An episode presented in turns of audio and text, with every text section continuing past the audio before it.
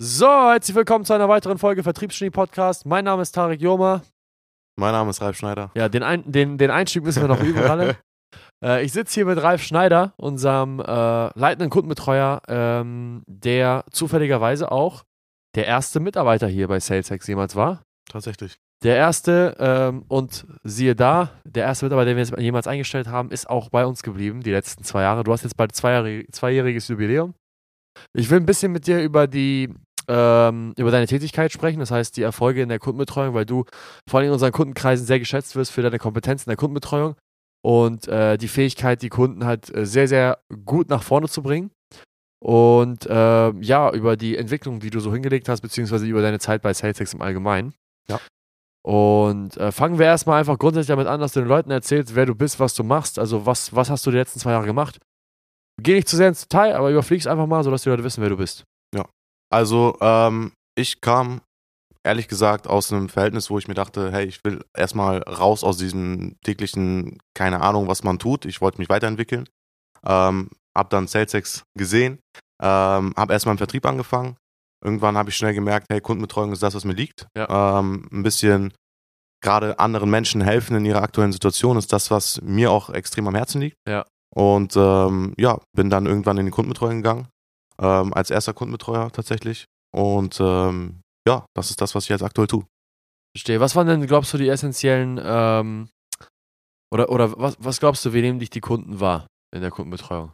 Ähm, als kompetenten Berater würde ich jetzt erstmal so sagen, aber auch als ähm, guter Sparingspartner, ähm, wenn es mal um Probleme geht.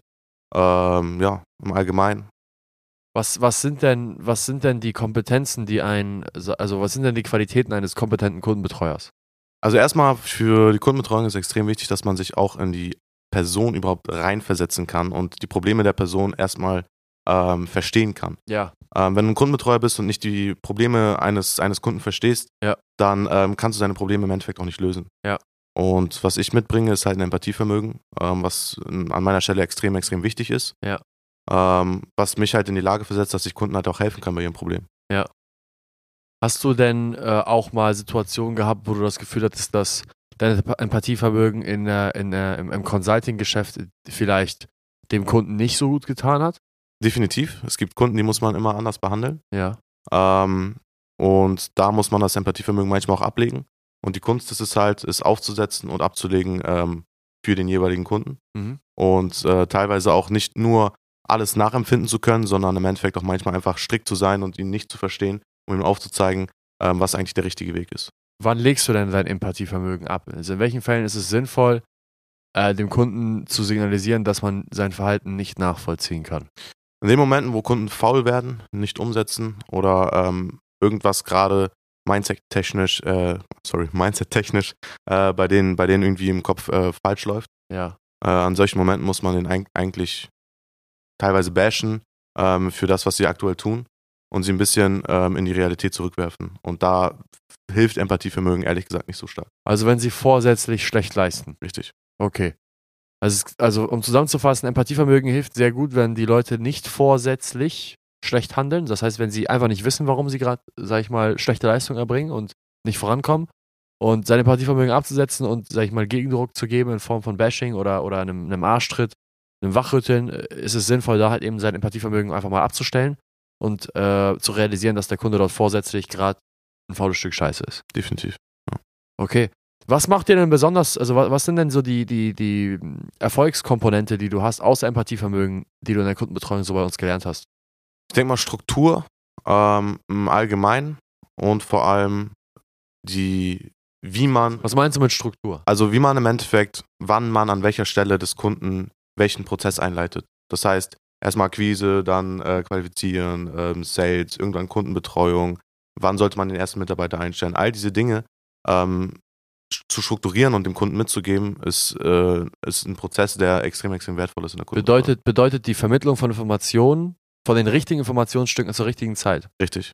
Okay, wie- was glaubst du, wie wert, also warum sollte man nicht, beziehungsweise glaubst du, man sollte alle Informationen auf einmal zur Verfügung stellen, eine riesen Enzyklopädie? Aber das hast du ja gerade anders geantwortet. Also wa- warum glaubst du, dass man, dass man, dass man Informationen erst nur, eigentlich nur stückchenweise dem Kunden mitgeben sollte? Ähm, man sollte sich nie Gedanken über Probleme machen, die man noch nicht hat. Ja. Und das ist eigentlich der Punkt. Bedeutet, wenn du es jetzt mal ausführen müsstest, Also, wenn jetzt jemand sagt, hey, ich äh, will jetzt keine Akquise machen, weil ich habe niemanden, der ähm, zum Beispiel im Fulfillment das Ganze umsetzen kann ja, oder ich könnte das zeitlich gar nicht hinkriegen, schließ erstmal den Kunden ab ja. und mach dir dann Gedanken, wie du ihn im Endeffekt bedienst. Ja. Und dann wirst du auch immer einen Weg dafür finden. Verstehe. Also die, die Philosophie, die du da verfolgst, ist tatsächlich das zu sagen, hey, ich, ich gebe dem, Information- dem dem Kunden, egal, äh, we- ich, ich gebe dem Kunden nicht die Informationen, die er von mir fordert, sondern die, die er braucht. Richtig. Okay. Arbeitest du so, dass du wartest, bis der Kunde sich bei dir meldet, oder arbeitest du so, dass du proaktiv auf den Kunden zugehst? Nein, Proaktivität ist immer sehr, sehr gut und es muss auch sein bei einigen Kunden. Ja, Äh, einige Kunden melden sich konstant von, von, von selbst aus, ja, aber Proaktivität ist natürlich an erster Stelle. Also es ist wichtig, auf die Kunden proaktiv zuzugehen. Viele setzen nicht um, wenn man diese Proaktivität nicht gewährleistet. Okay, also ist es, also glaubst du nicht, dass wenn Leute uns buchen und sich einfach nicht melden, dass es dann einfach, sag ich mal, ja, scheiß drauf. Nein, also man kann aus jeder Situation, jeden Kunden kann man in eine Situation bringen, in der er extrem, extrem erfolgreich wird. Ja. Und man kann jedes Schiff, was ähm, im Endeffekt zum, zum Scheitern verurteilt ist, zum, zum Sinken verurteilt ist, ähm, im Endeffekt wieder auf, aufrichten und auf Kurs bringen, definitiv. Was war denn so die Entwicklung, die dir am allermeisten gefallen hat? Gibt es einen Kunden, der besonders heraussticht, wo du sagst, da bist du besonders stolz drauf, die Entwicklung da zu sehen? Max zum Beispiel? Maximilian Krüger. Ja. Ja, bei Was? ihm sind wir eingestiegen, da war er gerade auf dem Level, wo er so seine 2, 3, 4, 5K gemacht hat. Ja. Und das hat auch noch nicht auf einem konstanten Level. Ja. Und ähm, ja, mittlerweile ist er auf einem sehr, sehr guten Level. Ja. Ähm, ja, das ist einer der Kunden. Wa- Was, wa warum, warum kommt ein Kunde wie Max so gut voran, dass er innerhalb von sieben Monaten von 3000 Euro monatlichen Umsatz auf 115 kommt? Und äh, andere, andere kriegen es einfach nicht gebacken und sind seit Jahren im, im Niveau zwischen 10.000 und 20.000 Euro. Ganz ehrlich, weil er das umsetzt, was wir ihm sagen. Okay. Ja. Und äh, was, was, was sind denn die Dinge, die du jetzt mal zusammenfassend Max, Max geraten hast? Also wenn jetzt jemand zuhört und seit Jahren bei 10.000 bis 20.000 Euro festsetzt, versteckt, hat er ja zwei Möglichkeiten. Entweder er sa- kommt jetzt direkt, also er kommt jetzt direkt zu uns und sagt, ja, ich bin jetzt, ich komme jetzt aber blind drauf zu. Oder, oder du erklärst ihm jetzt mal grundsätzlich, was er machen sollte. Deswegen erklär doch mal den Leuten, was hast du denn konkret bei Max angewendet? Was, was wurde denn da grob gemacht? Also wenn Max erstmal Akquiseprozess konstant hinbekommen. Ja. Ähm, sobald das konstant äh, war, haben wir gemeinsam äh, natürlich auch gemeinsam zum David an der Angebotsstruktur gearbeitet Ja. und ähm, dann im Endeffekt daran gearbeitet, dass ähm, er das nicht nur für sich umsetzt, sondern dass er im Endeffekt auch repliziert und ähm, im Endeffekt dann auch Mitarbeiter einstellen kann und den Vertriebsprozess im Endeffekt zu ähm, duplizieren, äh, beziehungsweise zu replizieren, ähm, sodass er halt mehr und mehr umsetzen kann und mehr und mehr Abla- Abschlüsse machen kann und dass er jetzt zum Beispiel einen Mitarbeiter hat, der für ihn ähm, eigentlich so gut wie nur Sales Calls terminiert. Verstehe. Wie viel, ähm, was wurde denn konkret impl also implementiert? In der, wenn du jetzt sagst, äh, Sales-Prozess implementieren, was konkret wurde dort gemacht oder über, über welche Kanäle wurde gegangen? Also primär ähm, Akquise ähm, über Xing. Ja. Das war ein sehr, sehr sch- ausschlaggebender Faktor. Ähm, natürlich in der Kombination mit uns ist das halt extrem, extrem, ähm, wie sagt man das? Es ist, es ist eigentlich ein, ein einfaches Spiel, ähm, wenn wir ihm auch teilweise ähm, Hits geben, wie er zum Beispiel, wie, wo, äh, welche Resistenz er gut behandeln kann ja. hat ihn äh, sehr, sehr schnell zu Erfolg gebracht. Dann ähm, in einzelne Cases reingegangen, gerade auch in dem, im, im Punkt Qualifizieren, Ja. wie er wie an welchen Entscheidungsträgern äh, vorbeikommt und all diese Dinge. Verstehe. Interessant. Wenn wir jetzt aber mal vom, von, den, von den Kundenergebnissen und vom Fachlichen wegkommen und uns eher zu dir als Person hin bewegen, wenn du dir jetzt anguckst, was du die letzten zwei Jahre gemacht hast, was ähm, sind so die Dinge, die sich bei dir menschlich verändert hat? Natürlich, okay, finanziell natürlich auch super, schätze ich mal. Also ich, ich kenne ja deine Gehaltsabrechnung, da hat sich ja einiges getan. Ja. Ähm, die Frage ist eher so au- auf, auf persönlicher Ebene. Was hat sich da bei dir getan die letzten zwei Jahre? Boah, einiges. Also ähm, persönlich, also ich bin, ich bin glaube ich noch nie so schnell gewachsen wie in diesen zwei Jahren. Okay. Ähm, ich habe gelernt, meine Emotionen zu kontrollieren und das komplett. Ähm, damals war ich gelenkt von Emotionen, mittlerweile lenke ich sie. Mhm. Und das war eigentlich ein sehr, sehr großer Faktor. Wie hast du das gelernt? ähm, im Endeffekt habe ich mir nur die grundlegenden Dinge gemerkt. Ähm, und das ist das, was du halt auch immer predigst.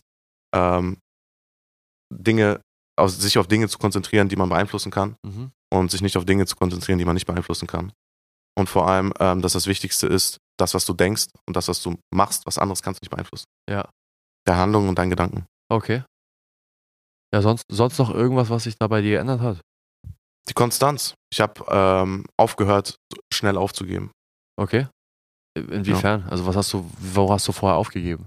Damals zum Beispiel Sport sehr, sehr schnell vernachlässigt. Ähm, ich bin viel disziplinierter geworden in dem, in, in dem Bereich, wo ich jetzt bei SalesX gearbeitet habe oder Ja. immer noch arbeite. Ja. Ähm, und ja, vorher war ich halt so, ein- so ein bisschen der Typ, der dachte, alles wird mir so in den Schoß gelegt. Ja. Und dieses Selbsterarbeiten, das ist, ähm, das ist was, was ich hier prima auch gelernt habe.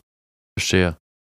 Ähm, was ist mit deinem privaten Umfeld passiert? Also hat sich da viel auch geändert? Also äh, es ist ja jetzt n- kein Geheimnis, dass wir sehr, sehr viel Zeit miteinander verbringen als, als Team. Ähm, wie hat sich das auf dein privates Umfeld, äh, auf, sag ich mal, äh, wiedergespiegelt und wie, wie nehmen dich jetzt deine Familie und deine Freunde wahr? Haben sie, haben sie auch eine Entwicklung festgestellt? Definitiv. Ähm, teilweise auch Ablehnungen kommen, muss man ganz ehrlich sagen. Ja, Ähm, das ist aber ja normal. Und ja, es war eigentlich eine natürliche Selektion. Ähm, die Leute, die mich runtergezogen haben, ähm, sind jetzt nicht mehr in meinem Leben. Ja. Und die Leute, die mich auf dem Weg begleiten wollten, die sind immer noch dabei, die, die mir gut tun. Ähm, ich bin auch extrem dankbar gegenüber meiner Familie. Ja. Ähm, die mich da halt auch teilweise sehr, sehr, sehr, sehr stark unterstützt haben. Deswegen, ja, hat sich von, von 0 auf 100 eigentlich geändert. Es war am Anfang sehr, sehr schwer, ähm, die, die Leute, die einen tagtäglich begleitet haben, so ein bisschen fallen zu lassen. Aber ähm, ja, das hat sich dann mit der Zeit gelegt. verstehe. Was ist denn die Sache, die du am allermeisten schätzt hier bei deiner Arbeit? Familie. Dass es, dass es hier einfach so ist, dass wenn man hierher kommt, sich irgendwie im Büro auch zu Hause fühlt. Ja. Dass man die Menschen, mit denen man jeden Tag m- mehr als mit seiner Familie Zeit verbringt, ähm, dass man die halt auch als Familie ansieht. Und dass hier jeder mit jedem arbeitet und ähm, nie eine Situation entsteht, wo irgendjemand jemand anderem schaden möchte. Ja. Und dass es hier einfach ähm, nonstop eigentlich nur um Verbesserung geht. Veränderung und Verbesserung. Sehr gut.